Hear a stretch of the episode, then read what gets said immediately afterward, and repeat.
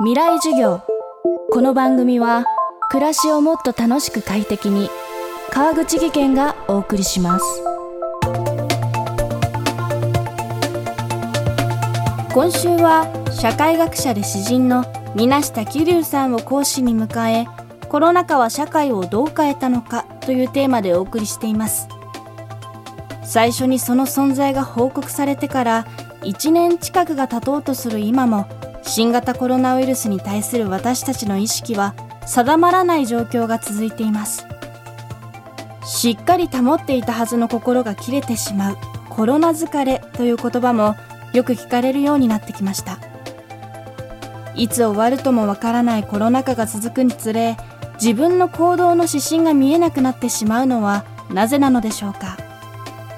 今回は10月下旬に行ったインタビューをもとにお送りしていきます。未来授業3時間目。テーマはコロナ禍で心をかき乱すもの。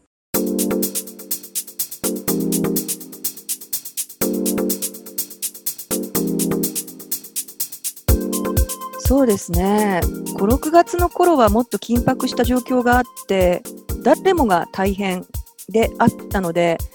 あのその緊張感の中でなんとか生き残りを模索していた感じがあるんですけれども今その緊張感に関しても負担に関しても地方差もありますしねそれから GoTo キャンペーンによって拡乱されてしまったような部分もありますよね。今、東京はまた感染者数が増えてきて、決して予断ならない状況ではあるんですが、政府が自粛という形で緊急事態宣言を出していると、やっぱり自粛警察だ、県外ナンバーは、けしからんって、ああいう気分でピリピリしていったのに、決して状況があの、まあ、そんなに好転していないにもかかわらず政府が今度 GoTo だっていうと例えばこういったメディアの、ね、番組なんか見ててもあのすごい緊迫している状況なのに一方で GoTo こう使うとお得みたいなのが あの出てきてすごい明るい雰囲気の中になんていうか明るい闇の中に書き消されている感じがしますね。なんかこれって増税の時にこのクーポン使うとお得とかでごまかされちゃうのとすごく似てるなっていう。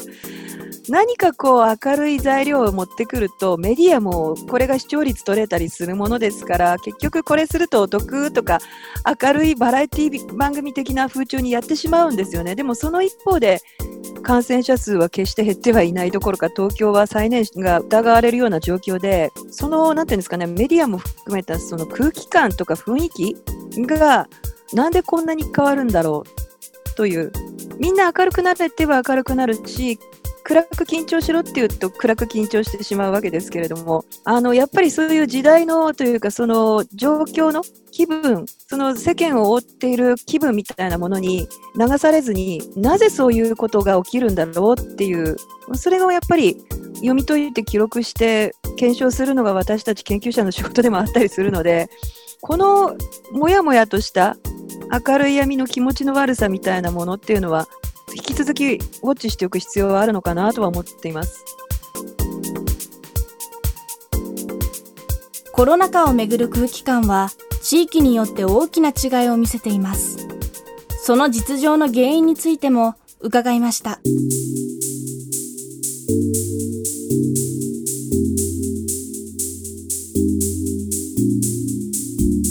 まあ一つには数が圧倒的に多いということ、それから元からの遅延血縁関係ではないところで、あの人々が暮らしている比較的、まあ、人口凝集度の高い都心部だといちいち誰が悪い彼が悪いという形でそもそもが日常的に非人格的な接触機会が高いですよね。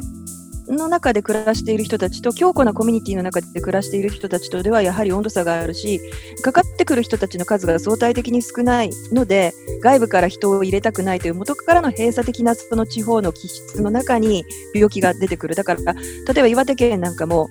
第1号になってしまった人すごい批判されたりしましたよね。でもそれってあの岩手に在住の知人なんかからするとオンライン会議なんかで漏らしておりましたけれども、もうちょっと怖くて、かかってもなかなか言い出せないよねっていう。うん、1号になっちゃった人は相当に勇気がいったと思うんですよね、逆に言うと。何でしょうね、ここのね、学級会の時みんなあの目を閉じて怒らないから先生にこれ壊した人言ってごらんって言い出したらほら見たことかってみんなで怒るみたいな怒らないって言ったじゃないかみたいな感じの状況ですよね。あのすごい卑近ですけど。職場だけでなく教育の場においてもコロナ禍は大きな影響を及ぼしています。国学院大学教授でもある水下さんはこんな経験もしています。地方にいる学生とか、あともっと言うと留学生の子とか、もう国にあの実質的に来れなくなってしまったので、オンラインだと Wi-Fi 環境が整っていれば別に実家でも下宿先の東京都内でも関係ないので、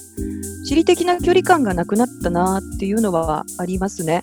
あとゼミなんかだと後ろにお母さんがね実家から面白そうにこう見てるのがちょっとやりづらかったりとか。ああそっか息子の大学のこの授業の講義とかディベートの風景。そっか自宅にいながら見れてるんだなっていう。ちょっと緊張しましたけど。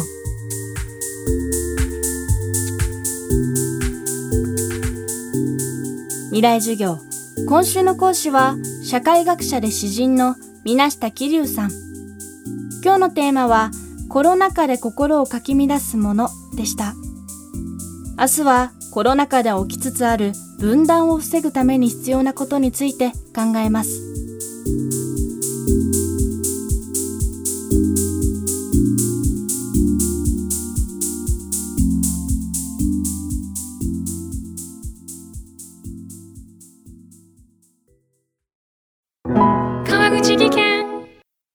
階段での転落。大きな怪我につながるので怖いですよね。足元の見分けにくい階段でもコントラストでくっきり。白いスベラーズが登場しました。皆様の暮らしをもっと楽しく快適に。川口技研のスベラーズです。未来授業。この番組は暮らしをもっと楽しく快適に川口技研がお送りしました。